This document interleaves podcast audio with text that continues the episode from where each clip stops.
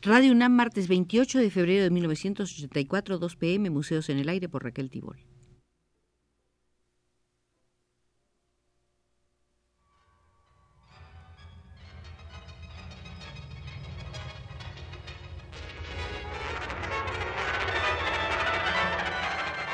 Museos en el Aire.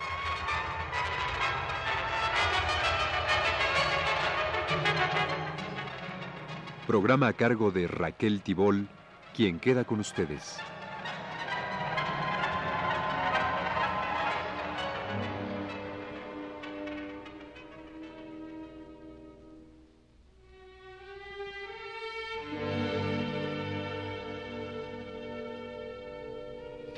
Estimados amigos, haremos, si ustedes nos acompañan, una tercera visita al Museo del Simbolismo ese movimiento finisecular que se inició en la literatura pasó a la plástica, a la música, a la danza. Concluimos el programa anterior en la sala de la Esfinge e iniciamos nuestro recorrido de hoy con la dedicada a la serpiente. Tan antigua como el relato de la creación del mundo y siempre relacionada con la mujer, la serpiente no es ya para los simbolistas la cómplice del sexo débil, sino el símbolo por excelencia de lo arquetípico de este sexo. Es la mujer misma convertida en serpiente y diableza. Lo mismo que la esfinge, la serpiente invoca la seducción, teñida de perversidad del acto prohibido. Además de la serpiente, hay otros símbolos del mal. La quimera, el fabuloso animal griego, león por delante, serpiente por detrás y en medio cabra. Y la arpía, ave mitológica con rostro de mujer y garras de animal de presa, al igual que el buitre, símbolo de crueldad y rapacidad, dispuesta a arrojarse sobre los mortales al punto que éstos descuiden su defensa.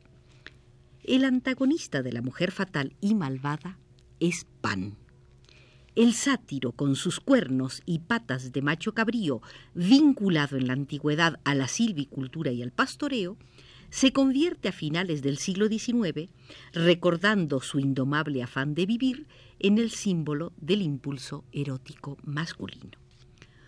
Con su máscara de visajes voluptuosos se presenta como el genio burlón que se mofa del espíritu pequeño burgués y del afeminamiento y simboliza al mismo tiempo la innovación, el rejuvenecimiento, las ideas nuevas. Y así su nombre figura como título de la revista de arte y literatura modernos, fundada en Berlín en 1895. En ningún poema falta pan retosando con su flauta entre las cañas, persiguiendo a las ninfas o revolcándose indolente por el suelo en un agobiante día estival. El poema de Mallarmé, La siesta de un fauno, de 1876, inspiró en 1892 a Claude Achille Debussy una de sus más bellas composiciones para orquesta. Hermano de Pan es el centauro, el ser mitológico cuyo tronco pasa a ser en las caderas el cuerpo de un caballo. En 1896 apareció en París la revista titulada El Centauro.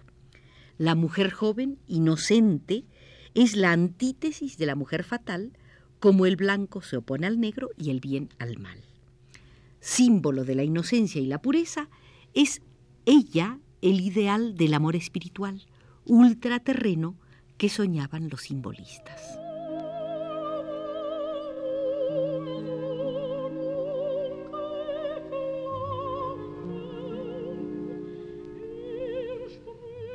La mujer inocente, objeto de veneración y adoración, desde la lejanía, ejemplo del amor místico que en la Edad Media se consideraba que debía profesar un joven caballero a su amada, como Dante a Beatriz, se convirtió en un ser vaporoso y transparente. Se hizo de ella una imagen de ensueño, símbolo de la inocencia por antonomasia. Con arreglo a esa imagen ensoñada, se educó también a las muchachas del siglo pasado, es decir, en la más absoluta ignorancia de la vida natural y de las fuerzas oscuras de la sexualidad. La novia pasaba por ser el símbolo más puro de la castidad y la pureza femeninas. En efecto, la que estaba a punto de contraer matrimonio y en consecuencia de renunciar a su virginidad, era todavía en el día de su boda símbolo de inocencia. Una variante del motivo de la novia es Melisenda, de la obra dramática de Metterling, Peleas y Melisenda. De 1892, que sedujo en grado sumo al mundo europeo del fin del siglo y aún más después de haberle puesto música Debussy. Melisenda, que concibió un amor casto casi fraternal, sororal, diría Unamuno, por su cuñado Peleas, era considerada como una hada buena, cuyos largos cabellos rubios caían sobre sus hombros como un manto. Con la mujer inocente se relacionan los símbolos florales, el lirio, el iris, la rosa, el girasol, el loto y también el animal noble, el cisne.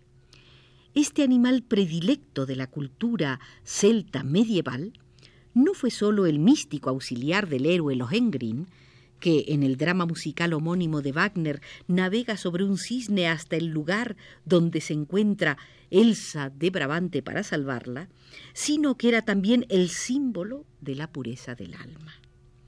Es lógico que los simbolistas, acentuadamente orientados hacia el sonido y el ritmo del verso libre, y por lo general muy sensibles a la música, escogieran como símbolos también algunos instrumentos musicales, el arpa, la lira, el violín, el piano y el órgano. Manejados por manos femeninas, interpretan estos instrumentos una escala de emociones que oscila entre la tristeza y la más exultante felicidad. El tema de la fatalidad era casi tan importante como el de la esfinge.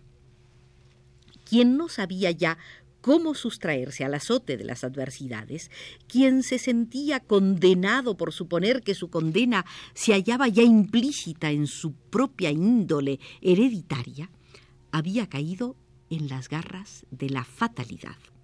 Donde la fatalidad ha asestado uno de sus golpes, la belleza y el amor no retornan ya nunca más. Una vez que Edgar Allan Poe hubo hecho resonar esa idea de la fatalidad en su famoso poema El Cuervo de 1845, mediante el Nevermore, el nunca más, puesto en la boca del cuervo negro, el poeta norteamericano se convirtió en modelo de los simbolistas. Su Nevermore acabó por repercutir en la poesía de la totalidad de Europa. En el arte pictórico, la fatalidad se simbolizó mediante la figura del héroe Prometeo, encadenado o mediante un puño de hierro que oprime abrumador a una figura encadenada, reminiscencia también del Prometeo aerrojado.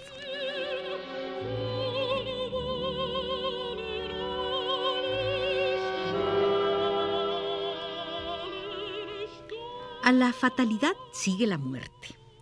Si durante el romanticismo ésta se representaba como la amenaza acechante y pavorosa, o bien como el amigo que acude a prodigarnos su consuelo a los ojos de los simbolistas, se presentó en forma de fuerza destructora y demoníaca, bien bajo el aspecto de esqueleto, bien bajo el de una vieja y osca bruja. La muerte se vinculó también a la belleza y al libertinaje y hasta al crimen. En la literatura simbolista el asesino se siente embargado de una extraña voluptuosidad al contemplar la belleza asesinada. En la pintura, sobre todo en la de Torop, las calaveras y los cementerios se nos presentan asociados a la figura de una mujer joven y hermosa. Dado que uno de los rasgos más característicos de los simbolistas consiste en la confesión de los sentimientos propios, el mundo del alma fue entre ellos también un tema predilecto. La palabra alma se lee en sus obras infinidad de veces. El mundo del alma no abarca solo el dolor que purifica al ser humano, sino también la soledad, el desamparo, la desesperación y otros estados de ánimo, la melancolía y el hastío, los humores, por así decirlo, otoñales y crepusculares. Los sufrimientos y la soledad propios se representaron también mediante aquel cuyos dolores rebasaron los límites de lo humano mediante la identificación con Jesucristo. La palabra Dios se utilizó para hacer pleno hincapié en la vehemente afección propia sin que ello tuviera nada que ver con la convicción confesional cristiana. Se puede encasillar dentro del simbolismo otra serie de símbolos. Pasado, presente, futuro. La doncella, la mujer madura, la mujer vieja, la anarquía y el trabajo, y dentro de este muy especialmente el sembrador.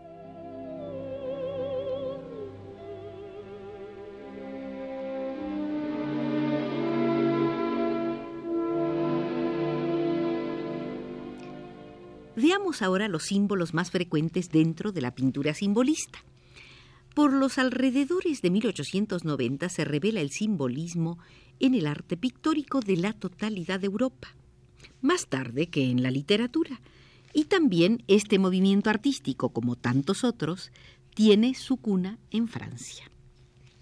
Los pintores que sentían la necesidad de dar expresión a sus sentimientos de amor y de odio, de pesimismo y de dolor y al concepto del mundo y de la vida que profesaban, no hallaron ya satisfacción en la técnica reproductiva del impresionismo con sus sorprendentes elaboraciones de la luz y sus matices.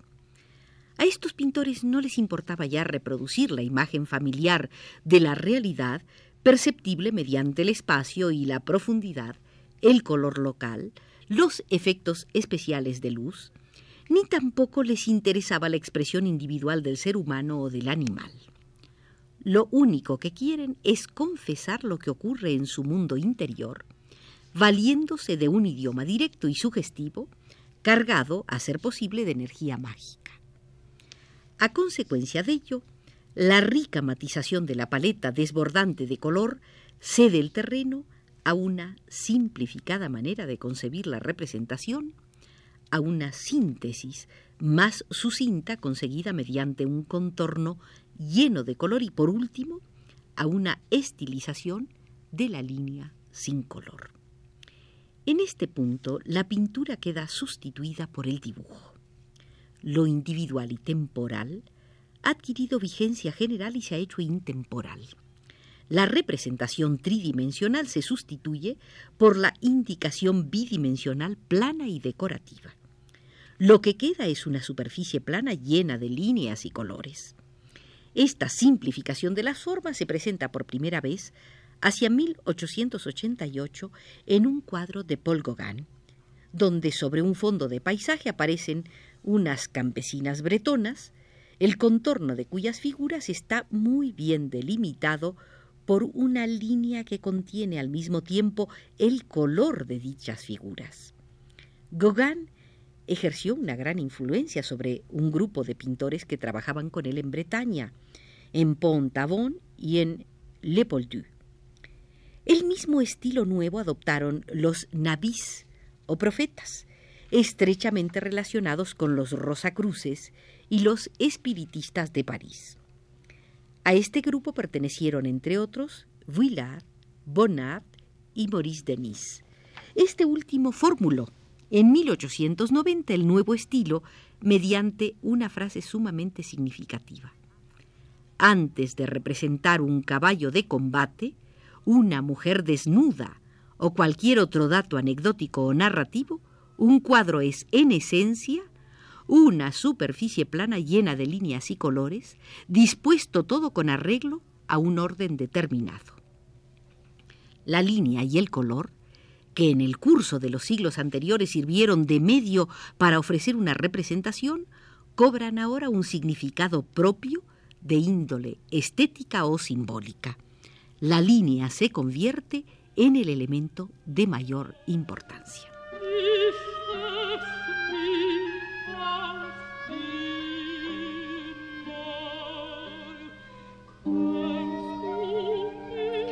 Resulta simbólico que en nuestro recorrido por el Museo del Simbolismo nos hayamos quedado en la línea. A ella volveremos en nuestra próxima visita. Solo nos resta agradecer a José Gutiérrez su conducción desde los controles y pedirle a nuestra guía, Bettina Spanstra Polak, nos espere con sus claras explicaciones. Este fue Museos en el Aire.